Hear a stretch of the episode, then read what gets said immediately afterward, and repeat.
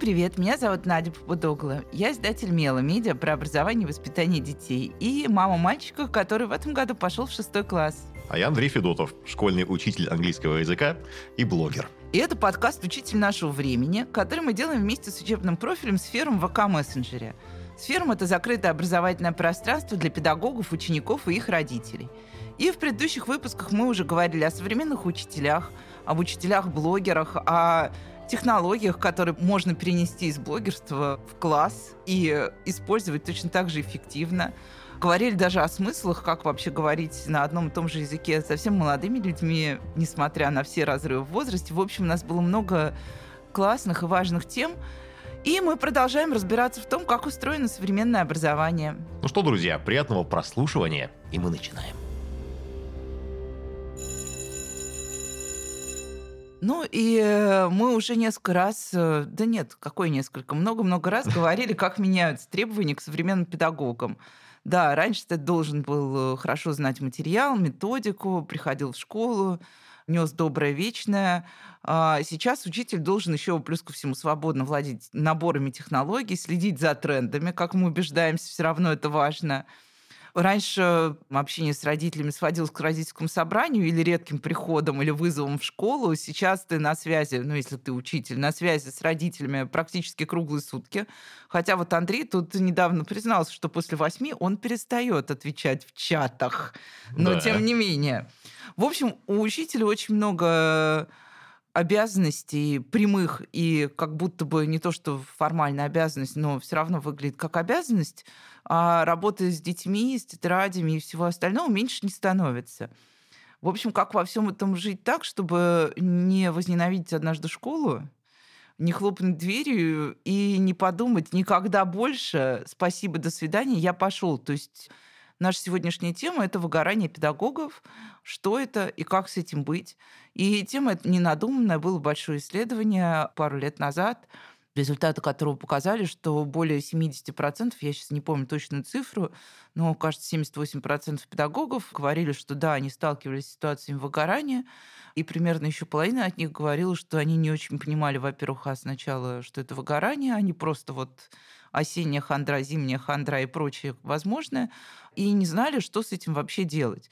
Ну, давай, Андрей, так, вот у тебя уже изрядный стаж работы в школе. Ну, так-то да, 10 лет. Да, 10 лет. Ты уже рассказывал, как многие твои сверстники, пришедшие вместе с тобой в школу из этой школы по тем или иным причинам, давно ушли. Угу. А у тебя бывала ситуация? Ну, тем более ты популярный блогер, кажется, что там вообще Буду зарабатывать на рекламе. Зачем так. мне эти дети, нервотрепка, тетрадки, домашки, методички угу. и прочее? В общем, было ли у тебя... Ну или просто вот бывает ли у тебя такое, что вот неделю просыпаешься и не хочется в школу, две недели снова не хочется в школу? Натя, слушай, я не понял, честно, сути вопроса, потому что каждый нормальный учитель идет в сентябре в школу, говорит, все, это наверняка мой последний год. Нет, шучу, конечно, так, естественно, быть не должно, но мы привыкли к тому, что да, профессия сложная. Э, зачастую мы сталкиваемся с огромным количеством всевозможных ну, интересных и иногда сложных ситуаций, но тем не менее, каждый год все равно потом есть что вспомнить интересного, веселого, и благодарить есть за что нашу профессию действительно. Были ли у меня такие ситуации? Конечно, были. И каждый год они бывают. Но, опять же, главное, наверное, каждому для себя выработать те методики, наверное, это можно так назвать. Практики. Э, практики, да. Которые помогут тебе минимизировать, да, именно остроту этого состояния. Мне очень сильно повезло. Мой дом находится практически в лесу. Я в любой момент могу выйти. И просто когда-то в студенчестве еще услышал, что потрясающая практика, когда можно выйти, покричать, все что угодно, сказать кому угодно, да, потому что никого на расстоянии нескольких километров нет. Я это часто практикую, друзья мои. Честно, это очень сильно помогает э, высказаться, выговориться. Главное, чтобы в это время действительно никто ничего не записывал. Потому а что могут уволить. Смотрите-ка, Андрей Борисович, Это бы набрало, прикинь, сколько да. просмотров и охватов. Да. Научился минимизировать все это. Первый год было очень сложно, потому что я еще не нашел для себя э, тот формат взаимодействия с детьми, который доставлял бы мне удовольствие. Для меня каждый день на работе был полноценный стресс постоянно. И я себя заставлял идти в школу. Я себя заставлял так ходить туда целый год. После этого понял, что нужно что-то менять. И вот как раз я уже рассказывал на подкастах, нашли формат взаимодействия с детьми, который меня, в принципе, выцепил, да, из этого состояния, постоянной, наверное, депрессии какой-то. Но тот год я, конечно, вспоминаю с содроганием. Я бы, честно, очень сильно не хотел бы в него вернуться. Но, опять же, сегодня я надеюсь, что мы поделимся какими-то, да, практиками, форматами взаимодействия, с помощью которых можно, может быть, даже совсем избежать такого состояния. Я очень сильно это надеюсь. Ну и сегодня с нами Виктория Шиманская. Добрый день, Виктория. Виктория, здравствуйте. привет. Здравствуйте. Виктория – доктор психологии, эксперт по развитию эмоционального интеллекта, директор Skillfolio.ru. Это платформа для диагностики и развития soft skills. И вот у меня первый же вопрос по мотиву того, что сказал Андрей. А выгорание ли это было? Вообще, что мы определяем mm-hmm. как профессиональное выгорание? Потому что я понимаю, первый год в школе – это стресс. Угу. Это, естественно, всегда какой-то вот такой, но тем более, если все идет не очень гладко. Когда ты пришел первый раз, у тебя сразу получилось, ты такой думаешь, о, круто, могу. Конечно. А если ты пришел и кажется, что не получается, день, два, три, в общем, Виктория, первый вопрос. Да, как мы вообще определяем профессиональное выгорание? Потому что определение никто не читал. Да, где разница знаем. между каким-то просто усталостью и угу. выгоранием? какой-то, не знаю, начальной стадии депрессии, вызванной, возможно, вообще какими-то обстоятельствами, именно тем, что провоцирует, вызывает в нас работа? Ну, отвечу так немножечко не сразу, если позволите. Конечно. Потому что всегда начинаю, особенно когда работаю с педагогами, с вопроса. Да, а вот кто любит свою работу, только честно? Угу. Ну и на самом деле, как вы понимаете, все, ну действительно, ну, все поднимают руки. Причем искренне. Не потому что там рядом кто-то директор, дети или что-то. То есть, правда, потому что идти работать э, учителем и педагогом, если ты правда это не любишь, на самом деле невозможно. Есть огромное количество других возможностей и деньги зарабатывать, что-то еще. Угу. То есть, когда люди туда идут, в систему образования, вот что-то все-таки где-то по зову сердца. И после того, как все поднимают руку, они такие довольны, они же учителя, я говорю, поздравляю, вы на минимум на первой стадии выгорания. Ну, понятно, это как некий такой элемент снятия стресса, все да-да-да, вот я вижу выражение лица, именно так. Потому что первая стадия выгорания, понятно, что все моменты условны, но мне нравится эта методология четырех стадий выгорания. Собственно, это как раз и ответ на вопрос. Выгорание — это не только тогда, когда ты понимаешь, что ты не можешь идти на эту работу, причем мозг у тебя взрывается из-за того, что я же люблю эту работу, я люблю этих детей, я сам это выбрал, а я, правда, я не хочу видеть ни детей, ни учебники, ни тем более там отчеты и так далее. И вот в этом уже состоянии у человека действительно такой внутренний взрыв получается, а потом уже и некая депрессия, которая действительно может стать прямо депрессией. Но это минимум третье, а то и четвертая стадия выгорания. Все начинается раньше, с прекрасной первой стадии, она называется очень романтичной. С поступления в педвуз, да? С детского сада, да. Практически так. Стадия влюбленности. То есть вот это состояние, ну, почему так называется, очень такая практикоориентированный подход. Ну, давайте честно, вот, да, вот, Андрей, к тебе вопрос. Было такое, что не то, что поесть, не знаю, там, стакан воды действительно в течение дня не попил, и на самом деле не особенно и хочется. Так и есть. Это прям лучшая диета, реально работа в школе. У меня это, это потрясающая диета. в туалет ходить не обязательно. Вот. То есть это не только учителей бывает, это действительно так. И вот на самом деле вот этот момент, почему мы действительно вовлечены, нам даже хорошо, мы там э, и что-то здоровое придумываем, мы прям каждому ребенку готовы ответить, и до 8 утра, да, то есть 8 утра, когда ты перестаешь отвечать, я понимаю, это просто потому, что уроки уже начались, да? Ну, то есть вот этот момент действительно... И в первой стадии это окей. Но именно в этот момент мы понимаем, что мы перестаем соблюдать ну, базовые гигиенические нормы. И вроде бы нам и не нужно. Но в этот момент мы и закладываем все проблемы выгорания. То есть первый уровень выгорания, хотя оно и профессиональное, мы говорим именно о нем сегодня, оно все равно имеет физиологическую основу. Не доспал, не попил воды, сидячий образ жизни, недостаточное кровоснабжение угу. мозга и так далее. Накопительный эффект, да? Именно так. Ну и просто чистая физиология. Недостаточная физическая активность, и не у всех дом в лесу, вот, понимаешь? И то есть тут начинает э, получаться целый такой вот комплекс. Вторая стадия, просто сразу, чтобы картинка uh-huh, закрылась. Uh-huh. То есть если мы ничего не делаем на этом уровне, мы переходим во вторую стадию, она называется такая нехватка ресурса. Вроде за выходные восстановился, за каникулы так вообще uh-huh. восстановился, но почему-то раз уже там к пятнице, а иногда бывает именно эффект, что утром вроде еду силы есть, а к вечеру, да, уже сил не хватает. А к обеду уже дергается глазик. К следующему, да, да, это точно. Это вот уже как бы вторая стадия. То есть, когда мы ничего не сделали просто на базовом физиологическом уровне, мы держимся, И, как правило, почему именно профессиональное выгорание, а не эмоциональное? Вот тут как раз грань и расходится. В эмоциональном выгорании мы уже на этой стадии, ну, извините, у нас такой прямой же откровенный разговор. Угу. Мы начнем срываться и на близких, Конечно. и на все остальное. А вот профессиональное выгорание, мы там держимся, угу. у нас и покер-фейс, или наоборот, мы всегда на арене, у нас всегда хорошее настроение, всегда улыбаемся. Пришли домой, вообще другое выражение лица. Там, мама, папа, почему ты не улыбаешься? И, собственно, уже у нас все дома, вот нам хочется скрыться в коробочку. То есть вот идет такое очень сильное раздвоение. Вроде как в домике я должен быть в ресурсе, и там мы вот уже вот этот ресурс пытаемся накопить, и раздражение уходит на ближайший круг. Вот это признак именно профессионального выгорания, потому что мы там держимся в профессии, а на близких, ну, скажем так, все это угу. выпускаем. Ну, а уже третья стадия выгорания, про которую я говорила, здесь действительно уже и работа начинает раздражать, и учителей это, к сожалению, превращается вот в те уже, ну, крайне крайне даже не педагогические проявления, когда они ругаются на детей и могут там, извините, линейку... То, что мы потом видим в СМИ как раз, да, видосики да. с вот, вот, да, педагогами. Да. Вот. Ну а четвертая стадия, на самом деле, мы ее уже почти не видим, потому что, как правило, на ней либо уже уходят из профессии, ну и там точно нужно идти к двум специалистам. Или отвозят на скорой, да? Ну, именно так. Это не шутка. То есть понял, на четвертой понял. стадии реально помимо психолога обязательно будет врач. То есть точно, сто процентов что-то полетит. У людей, ну, сердечно-сосудистое понятно, там желудочно-кишечный тракт вообще летит в тартарары.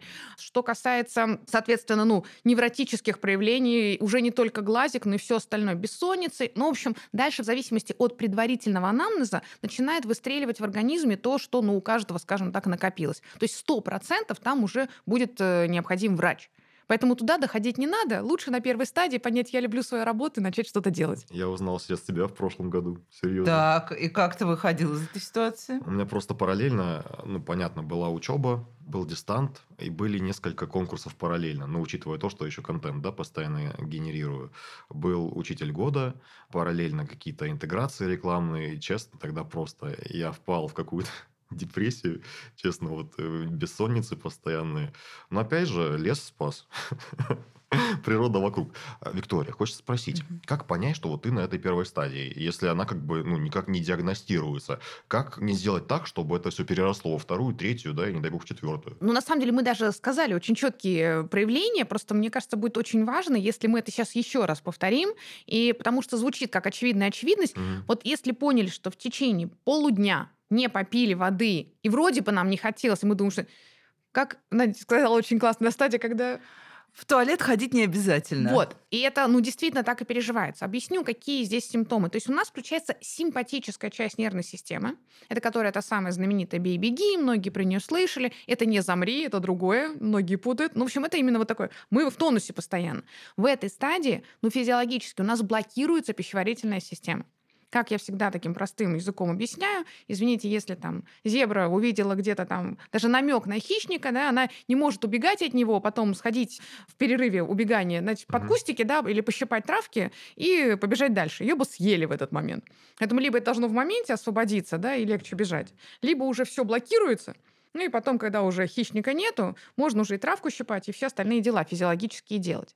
И вот э, мы фактически все равно в таком даже небольшом стрессе, но мы вот переживаем эту важную активизацию организма, она нам помогает быть включенными в процесс, она даже на определенной степени помогает нам быть и более креативными, считывать информацию. У нас действительно усиливается восприятие краткосрочное, не долгосрочное, а краткосрочная память, и нам кажется, вау, я в ресурсе, я же вообще там прям супергерой. Вот если мы отследили, что я не выдерживаю минимальный физиологический уровень, я не поделал упражнения, я не попил воды, я не сходил в туалет, все, я на первой стадии. И я просто физически себе в календарь ставлю напоминание вот таких элементарных вещей. Вот с этого, правда, все необходимо ну, смотрите, начать. одно дело, когда вот ты, грубо говоря, не выполняешь эти вот минимальный да, набор тех эм, процедур, который должен быть из-за работы. Но бывает же так, вот вспомните себя, когда вы занимаетесь каким-то любимым делом, хобби, например, да, и бывает такой, открыл глаза, а ты уже занимаешься этим делом, не знаю, там 8 часов и даже не вставал практически.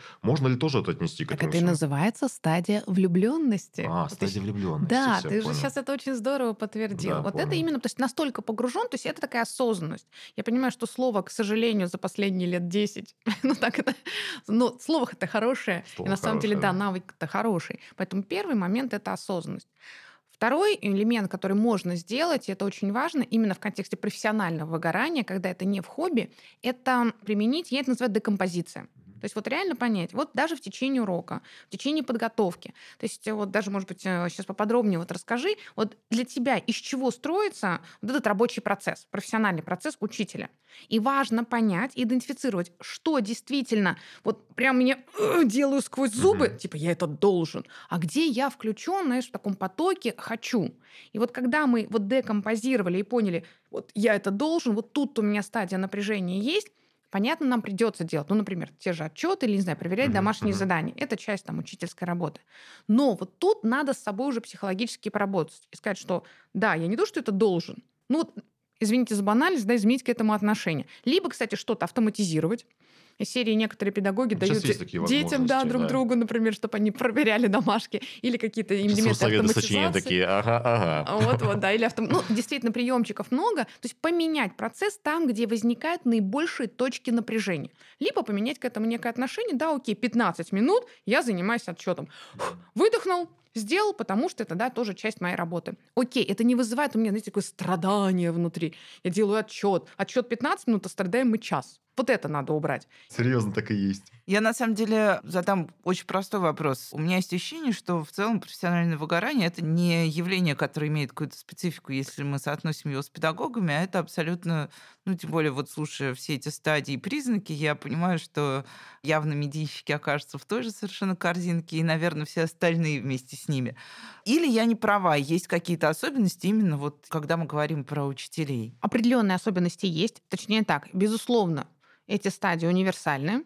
И в этом смысле, мне кажется, это вообще хорошая новость, что надо перестать бороться с выгоранием, надо просто осознать, ну, мы же не боремся с тем, а, какой ужас, мне приходится кушать, да, и поэтому я постоянно что-то для этого делаю, да, и из-за этого стрессую. То есть некий вот процесс выгорания, к нему можно отнестись примерно так же, как к стрессу, да, и как говорил Ганс Селье, то есть не надо с ним бороться, нужно просто его понять, распознать и, собственно, да, не допускать стадии уже там дистресса, разрушения. Вот с выгоранием точно так же. Если я понимаю, что это просто объективный процесс, который может быть, значит, просто я четко отслеживаю, на какой я стадии, своевременно делаю те или иные, в зависимости от стадии действия, и тогда это, наоборот, поможет мне профессиональному развитию. Какая есть специфика именно у педагогов? Есть такая же, которая у врачей, то есть педагоги, врачи, там, психологи, ну, собственно, то, что называется помогающие профессии. То есть мы изначально в себе закладываем достаточно высокую эмпатию. А эмпатия даже на нейрофизиологическом уровне, она связана с тем, что если мы только эмпатичны, у нас уровень стресса действительно повышается, прям миндалины, они увеличиваются. То есть у нас реагируем, такие, «А, дергиваем вот эти вот глаза и все остальное. У нас реально реакция начинается быть ну, более такая невротическая, если можно сказать. И вот этот момент управления эмпатией, он обязателен для вот помогающих профессий, для педагогов в первую очередь. То есть у программистов тоже есть свои стадии выгорания, но у них там эмпатия, она чуть меньше. Ну, в силу специфики именно профессии. Поэтому у них там другие. Есть э, выгорание, которое связано с очень рутинной работой. Это еще определенный тип профессии. Вот здесь главное, что еще сильно способствует выгоранию, это вот эта эмпатическая часть. И нам нужно научиться управлять именно эмпатией. Вот здесь помогает мой любимый эмоциональный интеллект, Простите, не могу без этого. Ну, то есть, когда мы не просто понимаем, какие эмоции, чувства, переживания у нас и у ребят, а мы вот прям учимся, это навык все время задавать себе вопрос, а почему? То есть меня раздражает там Вася или все дети. А почему? И а мне всегда меня... есть ответ. Всегда. Он просто иногда очень неприятный, и поэтому мы себе не отвечаем. Потому что меня Петя может раздражать, потому что он там пятый раз не выучил домашнее задание.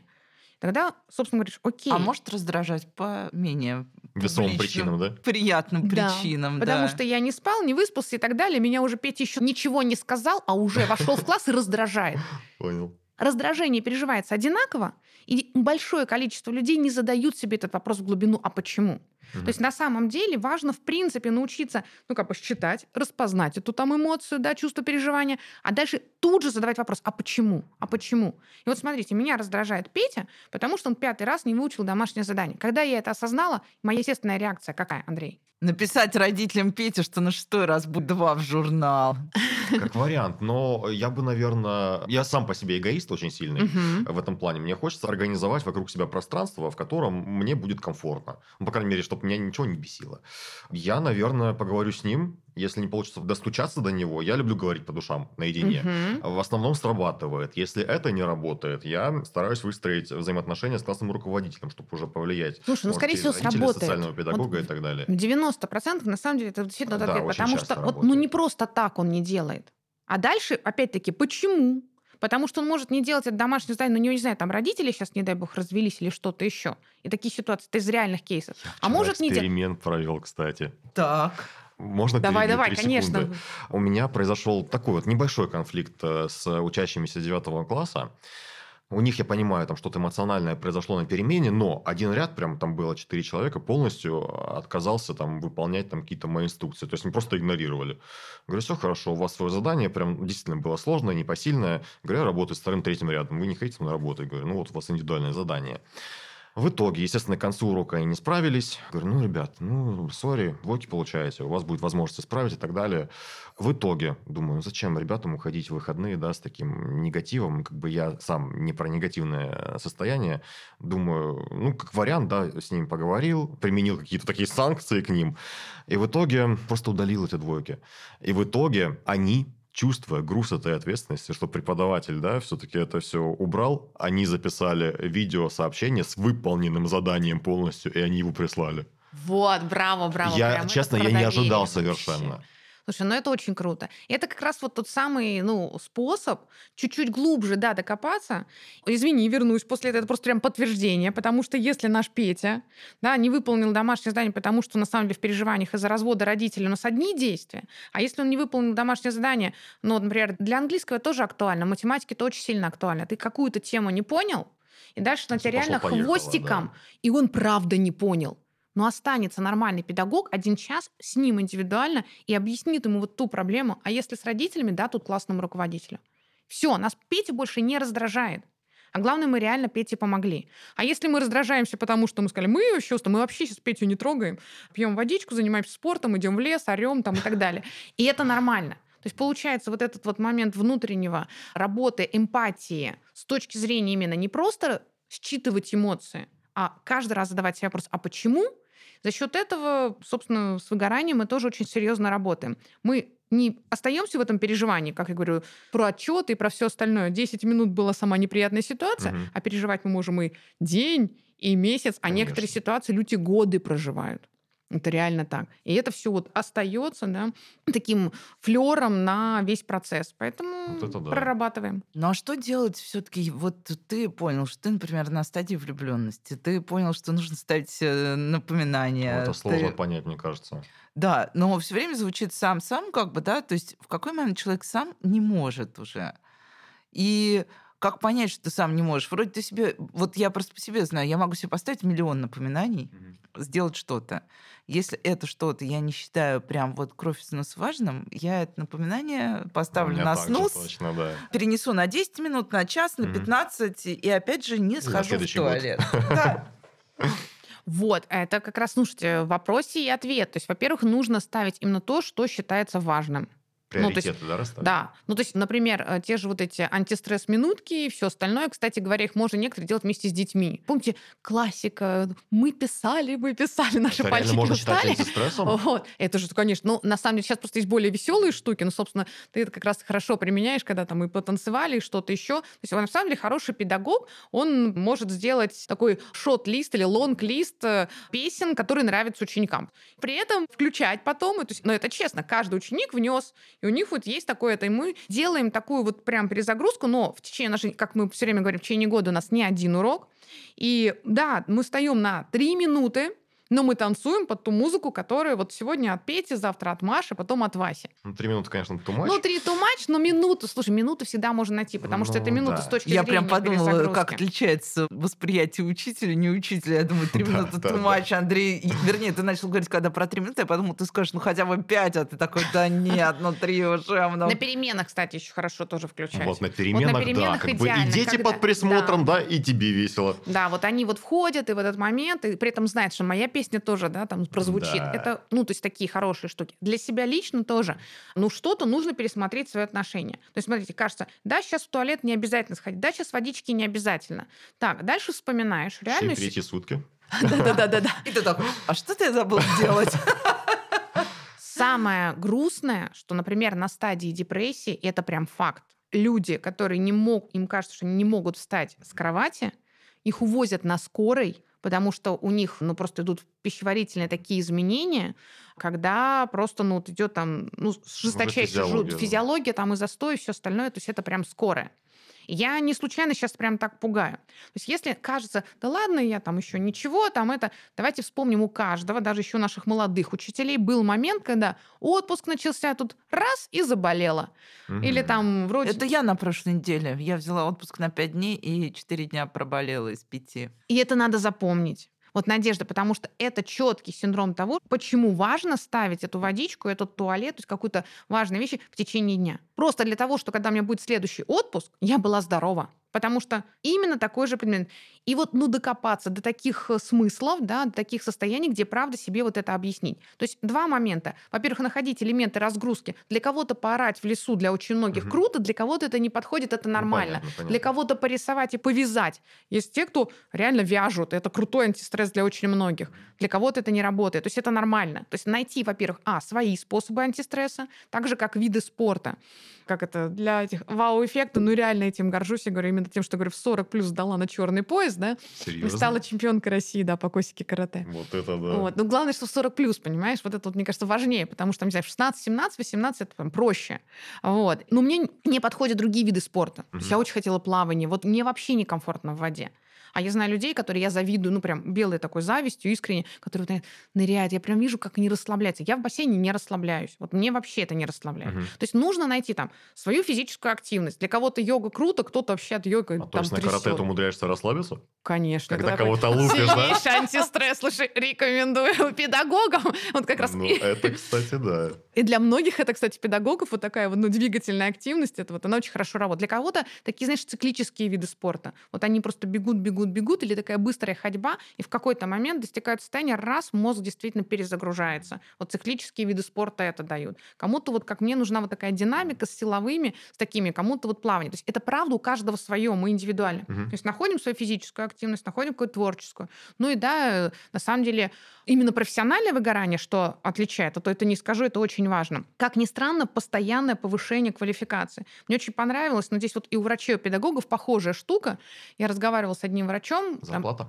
Ну, дело не в зарплате. Слушай, зарплата, кстати, День тоже влияет. шуток. А, это для предпринимателей. Угу. Только позавчера на огромном предпринимательском форуме, там тоже был вопрос предпринимателей выгорания, но там есть там проще. Говорят, ребят, если вы будете зарабатывать на себя лично, не про компанию, вот у вас личный доход будет от полутора миллионов, у вас выгорание пройдет.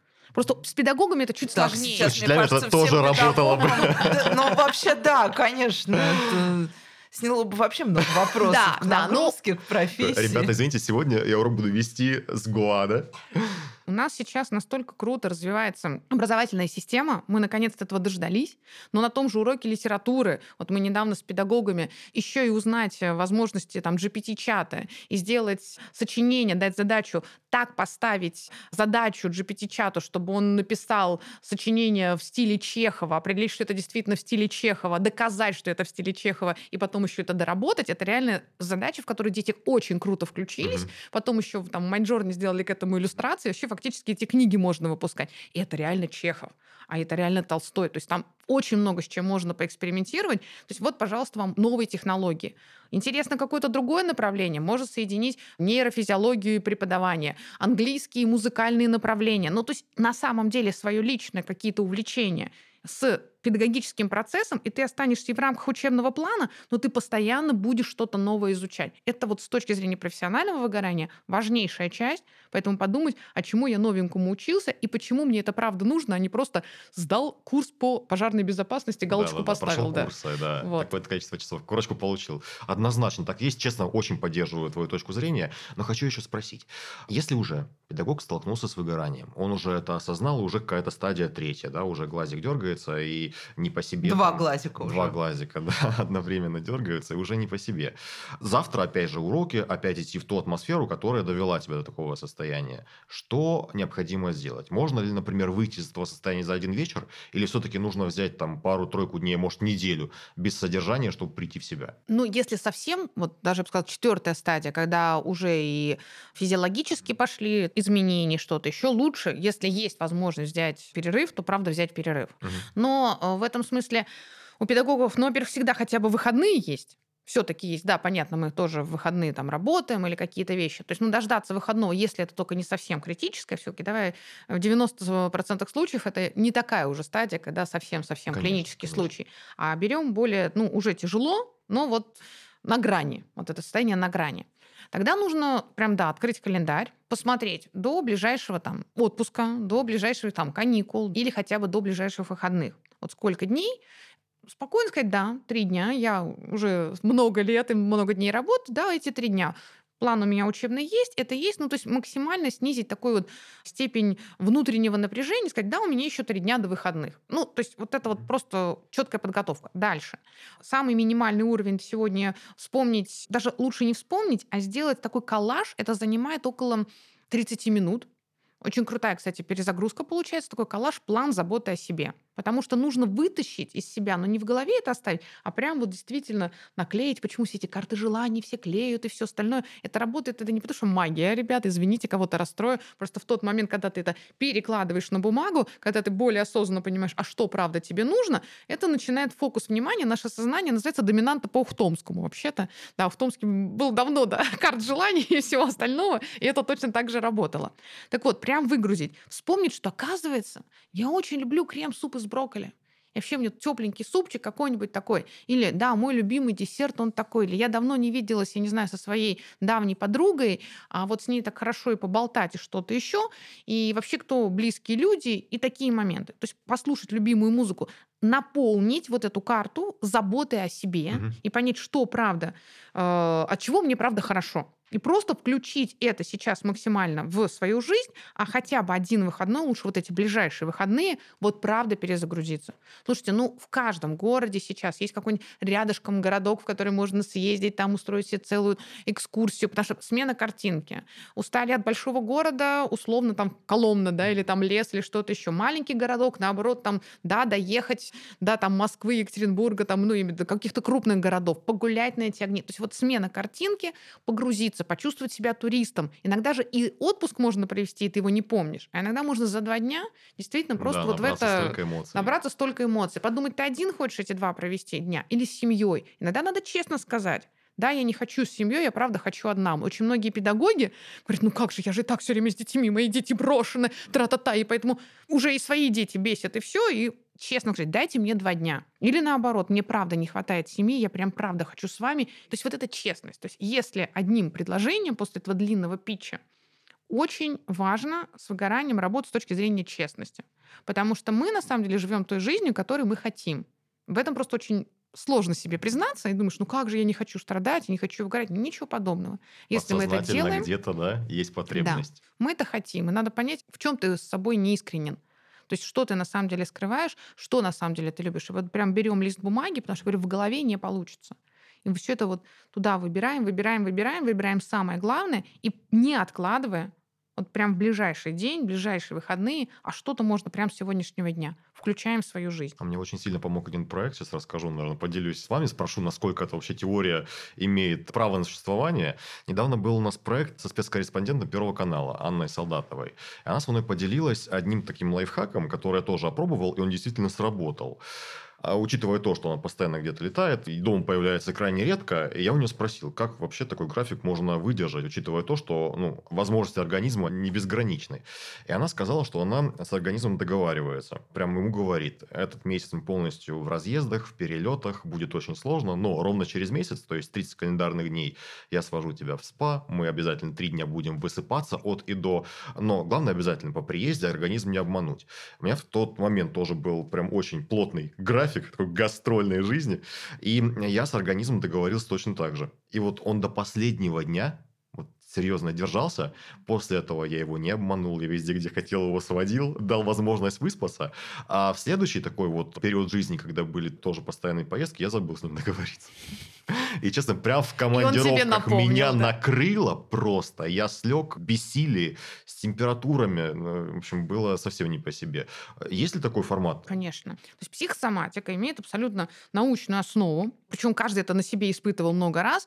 Мы из-за чего-то переживаем. Вот я даже говорю слово «переживаем». Что со мной происходит? У меня здесь все зажалось, здесь все зажалось. Потом в этом состоянии, в этом переживании день, два, три. А потом, что это у меня головные боли? А что это у меня тут шейный плечевой пояс да, болит? Меня кто-то сглазил. Нет, друзья. у меня реально заболело. Так, а, это, а это вот, кстати, вот работа с психосоматикой. А дальше как она строится? Ну, там много вещей. Но действительно наш организм требует внимания. Такая базовая практика, которая делает вообще, ну, практически вот человек, он приходит, говорит, вот есть некая проблема, есть некоторая задача. Вот где она у тебя в теле? Человек сначала не понимает, где. Говорит, ну, она где-то у тебя в теле есть у нас так или иначе наши мысли, наши когниции, установки, наша эмоциональная реакция, она действительно имеет всегда микро или макро телесную реакцию. Мы просто вот соединены. Это неразрывно связанный процесс. С точки зрения Анохина есть функциональное состояние с точки зрения системной психофизиологии, когда мы настроены на какой-то процесс, но у нас реально включается весь организм.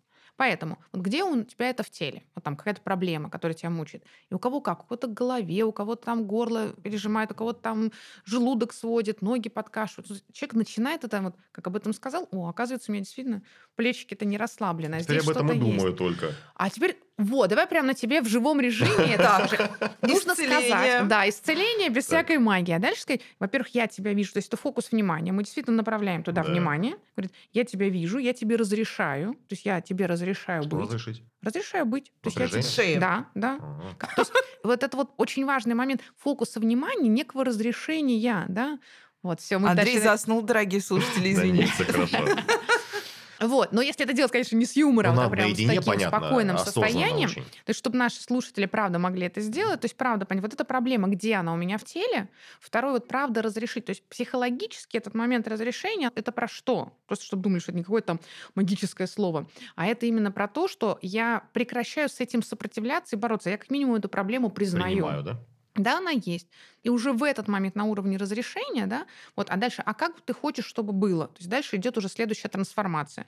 Дальше уже как минимум на уровне тела это действительно в большинстве случаев появляется тепло, появляется расслабление, ну потому что мы просто вообще это заметили, и мы вообще поняли, признали, что это есть. Отрицание, принятие, Да, торг. да, да, все вот эти вот, да, и все эти стадии. Но самая прелесть в том, что, как я уже сказала, эмоции, смыслы тела это система, на которую можно влиять из любой точки. Поменяли наши отношения, у нас поменялось это. Поменяли в теле состояние, у нас меняется эмоциональная реакция, мы нас мысли сразу говорят, окей, сразу есть идеи, что с этим сделать, как это решать. То есть э, недостаточно там какими-то да, танцы с бубнами, а вот именно эта связка. И на уровне четкого мыслительного процесса решения, и на уровне эмоций, на уровне телесного. Просто с какой точки начинать зависит ну, вот от того, что сейчас в моменте сработает. Поэтому договариваться со своим организмом можно, нужно, ну, собственно, это про вот уделение внимания угу. да, своему телу. Вот и все. У меня такой вопрос, наверное, сначала к Андрею mm-hmm. даже. Вот про себя понятно. Отлично, если ты там умеешь прислушиваться к себе, как-то рефлексировать то, что с тобой происходит. Но вот идешь ты по школе, да, и видишь э, своего коллегу. Mm-hmm и понимаешь, что выгорел-то он, а не ты, да, ну вот прям уже видно по каким-то признакам, что человек на грани. Вот ты бы подошел и стал что-то советовать, говорить, дорогой, вижу, что что-то у тебя как-то, ну, не так, или не стал бы? Ну, честно, вижу таких коллег время от времени. Но я не люблю, честно, лезть не в свои дела, когда меня не просят. Если бы была какая-то потребность, я думаю, они бы спросили, ну, может быть, не меня, но тем не менее, подойти и попасть под горячую руку, я понимаю, что я буду воспринимать... Я просто сам себе сделаю хуже. Ну, конечно, это лезет во все дыры. Да. И поэтому, чтобы не накликать на себя беды, я все-таки стараюсь не лезть. На самом деле, просто это действительно вот тут очень четко на уровне системы мы разграничиваем коллег к друг другу, ну, если это не дружеские отношения на коллега, это действительно, ну, некорректно. Но задача двух людей в школе, даже нескольких уже сейчас, это все-таки руководители, ну, будет ли это зав там по воспитательной части, там, сейчас у нас появились, кстати, советники э, директоров да, по, по воспитательным, по воспитанию, и вроде как это, да, это про работу с детьми, про там Конкурс очень важные моменты, да. да, но на самом деле можно подумать и с точки зрения их ресурсов, ресурса на вот этот взгляд, на эмоциональную, психическую, воспитательную да, работу среди педагогов. Но все-таки школьные психологи у нас во многих на это школах... никогда не обращают внимания на самом деле. Вот это, это плохо. последнее, о чем всегда думают. Вот это очень плохо, что у нас просто в э, структуре того же школьного психолога, к сожалению, в фокусе внимания, то есть э, очень часто, я не хочу сейчас обобщать, но в большом количестве процентов это скорее, знаете, такая пожарная станция. Когда уже там кто-то кого-то побил, кто-то где-то это, или там совсем прогуливает. Ну, то есть такие, когда прям уже экстремальные. Когда уже крайности, да. да. Но мы так давайте немножко помечтаем. То есть угу. первая история. То есть если подходит директор или психолог, который обладает этими компетенциями и соблюдает этику психолога, а это действительно конфиденциальность, это очень важно, как врачебная тайна, то окей. То есть в этом случае, конечно, здорово, когда кто-то подойдет. Просто мне кажется, мы уже не один раз так это обсуждали, но это можно прям зафиксировать. То есть проблема выгорания, она неразрывно связана с неискренностью нас самих с собой – Поэтому если мы научимся быть искренними с самими собой, честно понимать, что да, мне надо воды на маленьком уровне или на глобальном уровне, да, я прям понимаю, что меня сейчас вообще дети раздражают, или мне тяжело идти в эту школу, я там, может быть, правда вообще что-то там необходимо в профессии мне чему-то новому научиться, а учиться не хочется, бла-бла-бла-бла, или мне некуда поехать в отпуск, поэтому я тут буду строить из себя трудоголика. Ну, извините за такие крайности. То есть это все про неискренность. Как только мы становимся искренними по отношению к самому себе, это сложно, мы меньше выгораем. Вот, наверное, вопрос про выстраивание границ. Педагоги часто жалуются, что они люди, у которых действительно очень большие проблемы с границами. И не только потому, что руководство школы, например, нарушает твои границы, но твои границы все время нарушают родители. Даже в самом закрытом чате родитель все равно просочится и начнет писать в 23.45. Ну, в общем, педагог тот человек, у которого все время где-то немножечко его прожимают. Как вот мы ты сказал, что вот эти вот дети, которые Немножечко, сели... Немножечко, говорит Немножечко, Надежда. Я просто не могу себе даже представить эту ситуацию, потому что ты же знаешь, мой педагогический стаж пять дней педагогической практики проваленные. Вот это сказывается очень неумение выстроить границы. Даже не то, что неумение, а то, что их постоянно, даже когда ты умеешь их выстраивать, тебе все равно в нашей работе тоже прожимать чужие границы, это вот большая часть моей жизни. Как-то пытаться объяснить людям, что я все-таки существую не только для того, чтобы что-то для них делать. Вы сказали, Надежда, очень две важные вещи. То есть все-таки и постоянно продавливают, и неумение действительно эти границы ставить. Далеко не все, особенно все-таки педагоги, умеют эти границы ставить. Все начинается с элементарного, но очень важного момента. Просто правильно их обрисовать. Недостаточно просто в 8 часов не выходить на связь. Надо сразу на родительском собрании, еще и письменно, потому что словами не запомнят. Прям вот в чат родительский или как угодно, там всем обязательно отправить. Уважаемые дамы и господа, я на связи по таким-то вопросам, мне важно ваше мнение, там дальше можно сформулировать в своем формате. С 20.00 там я не отвечаю на сообщения, но всегда на ваши сообщения... 10.05. Да, Пишите. да, или прям, да, время, э, именно так. Мои приемные часы такие-такие. Понятно, что могут возникнуть супер экстремальные какие-то ситуации, но когда это супер экстремальные, то и мы тоже не может быть постоянно экстремальных Понятно, ситуаций. Значит, они не такие. Вот такое сообщение на моей практике общения с педагогами пишут очень мало кто. То есть прям обозначить. Надо не только, что я не беру в это время, а сказать, вот в это и вот в это, пожалуйста. Ну и второе, если вы пишете сообщение, в течение 24 часов я отвечу. А не так, чтобы они ждали, написал, и ты за 5 минут должен ответить им в течение 24... Один раз обидится, второй раз обидится, а потом мы же выполняем просто границы. Это такая штука, где ты не только людей ограничиваешь, но ты и действительно выполняешь. Это как с организмом, да, вот договорился, угу. надо это четко выполнить. Когда они поняли, о, в это время действительно человек отвечает, действительно всегда он очень отзывчивый, и ты превращаешься из такого пунктуального, строгого преподавателя, которому, наоборот, родители доверяют еще и с уважением к ним, а не так, ну, по-разному иногда родители общаются, а здесь действительно появляется дополнительное уважение. С детьми ну, и такие сложнее, границы, да? кстати, можно устанавливать в любом э, онлайн-формате работы. На да. онлайн-уроке тоже зафиксировать, на онлайн-родительском собрании. То есть вот в сферуме есть э, хотела сказать, что в ферме есть авокадо с сердечком. Но нет, там есть все возможности для того, чтобы закреплять такие истории, как и во всех остальных местах, и сразу спокойно существовать с прописанными и заявленными правилами, а не просто проговоренными. Мне кажется, это очень важный момент. Виктория, давайте, наверное, красиво, да, зафиналим да. наш подкаст и все-таки выделим какие-то лайфхаки, которые помогут Обычным учителям, педагогам никогда в жизни по возможности, да, своей профессиональной, не столкнуться с этим ужасным словом, да, выгорание. Отлично. Первое. Искренность по отношению к самому себе. То есть, что сказать, я люблю эту профессию, окей, а значит, я должен заботиться о себе, чтобы как можно дольше нести то доброе, светлое, интересное, которое я несу детям. Раз. Второе составить э, прям вот план даже заботы о себе, причем вот там не обед и другие вещи внести обязательно в свой, ну, прям ежедневник, а, цифровой или рукописный, кому как больше нравится. Третье. Четко понимать, а что, правда, мне вообще позволяет быть в ресурсе. Многие люди об этом отдельно не думали. Будет ли это спорт, это должно быть много ну, таких дополнительных элементов. Спорт, семья, готовка, путешествия, все остальное. И, опять-таки, это тоже туда определяем. Четвертое. Понять, вот прям составить свою траекторию развития в этой профессии с учетом именно своих интересов. Вау, новые цифровые технологии, как это мне соединить соединить с моим предметом, или наоборот, все больше там погрузиться в э, практики проектной деятельности. Отлично. Или больше уйти в прямой предмет связи с профориентацией учеников с их профессиональным самоопределением. Супер. Ну, то есть понять, как я буду развиваться профессионально в этой профессии, быть таким открытым. Понять, что твоя профессия — это не только учебный материал, а в ней есть и такая экосистема, то есть такое системное мышление развиваем. Именно с точки зрения, а, а чтобы я не выгорел, как я, правда ли я поработал с э, построением построению своих отношений с администрацией, с коллегами, с учениками, с родителями. То есть этим просто отдельно, если это выстраиваю в план, я могу на это влиять, и сразу мое выгорание становится меньше.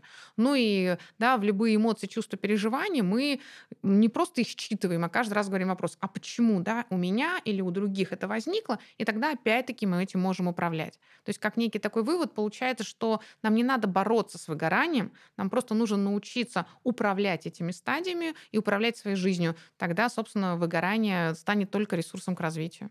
Виктория, огромнейшее спасибо, спасибо за то, что вам. нашли время поделиться с нами такой интересной информацией. У меня действительно очень многое сейчас стало на свои места. Прям разложилось головой по полочкам. Надеюсь, хоть в этом да, учебном году я не столкнусь с этим да, популярным выражением, как выгорание. Друзья, Делитесь вашими любимыми эпизодами и предложениями по темам. Обязательно делитесь своим мнением и задавайте вопросы. Мы с удовольствием ответим на них в следующих выпусках. Ссылка на сообщество в описании. Ну, а я только могу, мне кажется, добавить, что на самом деле спасибо, что Виктория проговорила, что выгорание это нормально. И мы все обязательно однажды выгораем. Важно просто вовремя выбираться из этого состояния. Мне кажется, еще важно делиться, не замыкаться в себе, не бояться делиться с коллегами, потому что на самом деле коллеги обычно очень хорошие люди, и они всегда откликаются, если ты искренне близким тебе людям расскажешь о том, как ты себя здесь чувствуешь. Ну, может, я живу немножко в идеальном мире, а вы слушали да, наш прекрасный подкаст «Учитель нашего времени». Подписывайтесь на нас везде, где вы нас слушаете. Оставляйте сердечки, лайки, звездочки, пишите комментарии, мы все читаем. И удобнее всего следить за нами в ВК-музыке. Там мы публикуем выпуски немножко раньше, чем на остальных платформах. Ну, а мы прощаемся до следующего выпуска. Пока-пока. Пока! Счастливо.